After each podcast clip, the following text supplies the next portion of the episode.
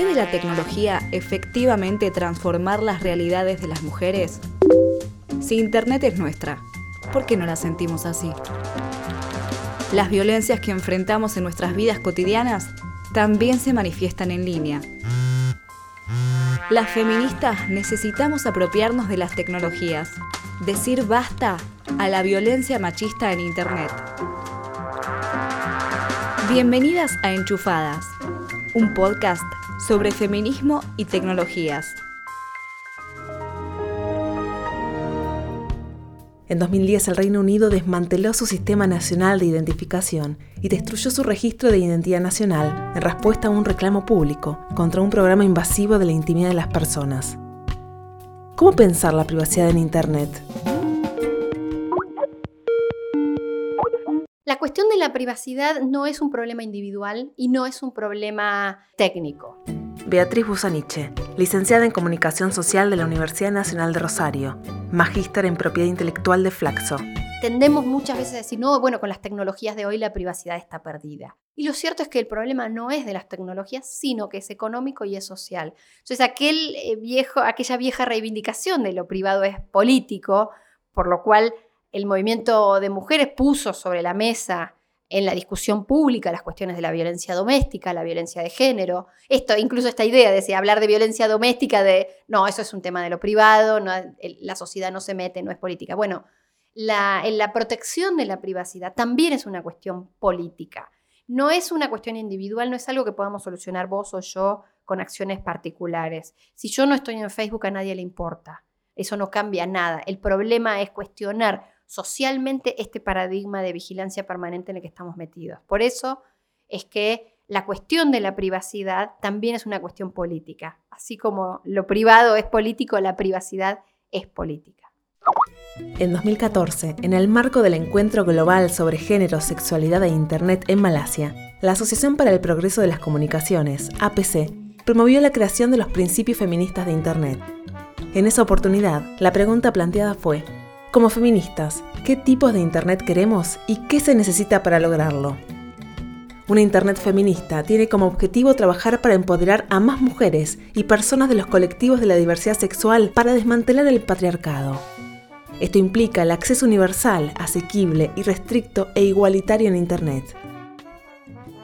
Dentro de sus principios se establece la vigilancia por defecto es la herramienta del patriarcado para controlar y restringir los derechos, tanto en línea como fuera de ella. El derecho a la privacidad y a ejercer total control sobre nuestros datos es un principio fundamental para que Internet sea un lugar más seguro y abierto para todos y todas. Todo el mundo tiene derecho a ser olvidado en Internet. Esto incluye la posibilidad de acceder a todos nuestros datos personales en línea y la capacidad de controlar esa información lo que implica saber quién tiene acceso a la misma y en qué condiciones, y la posibilidad de borrar nuestros datos para siempre. Dentro de nuestra agenda tenemos temas como los que tienen que ver con software libre, acceso a conocimiento, propiedad intelectual, Beatriz Busaniche, presidenta de la Fundación Vía Libre, organización civil sin fines de lucro dedicada a la defensa de los derechos fundamentales en entornos mediados por las tecnologías de información y comunicación.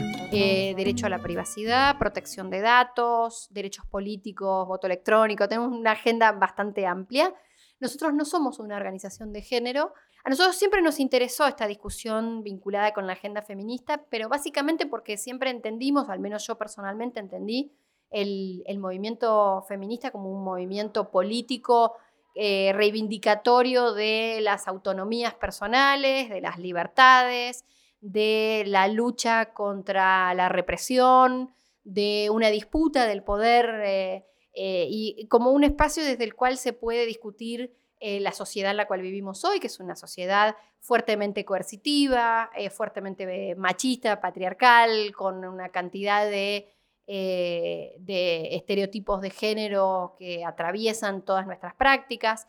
Eh, así que bueno, desde ese lugar, a mí lo que me interesaba venir a traer hoy acá y compartir con las compañeras es todo nuestro trabajo vinculado con la defensa del derecho a la privacidad, que es una cuestión que yo creo que el movimiento feminista debe poner en su agenda, esencialmente porque hoy día eh, la, la, mercantilización de nuestros cuerpos, que ha sido una de las cuestiones que, siempre el feminismo ha tenido en su agenda, se ha trasladado a toda la sociedad.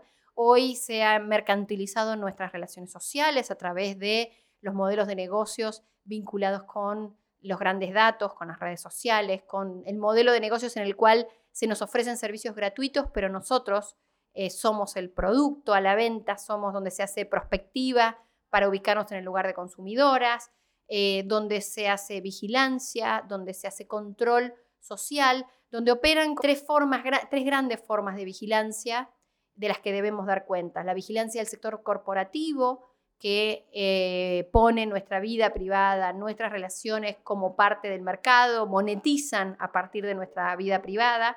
El Estado, la vigilancia por parte del Estado, eh, que como eh, conocemos que el aparato represivo del Estado sigue funcionando y está creciendo, y el Estado tiene una vocación de control sobre los movimientos disidentes, en el cual obviamente el movimiento feminista siempre está presente como un movimiento contestatario, como un movimiento que gana la calle, como un movimiento que tiene presencia en el espacio público. Pero además quería interpelar fuertemente sobre la tercera forma de vigilancia que tiene que ver más con el entramado cultural en el que vivimos, que es una forma de vigilancia entre pares.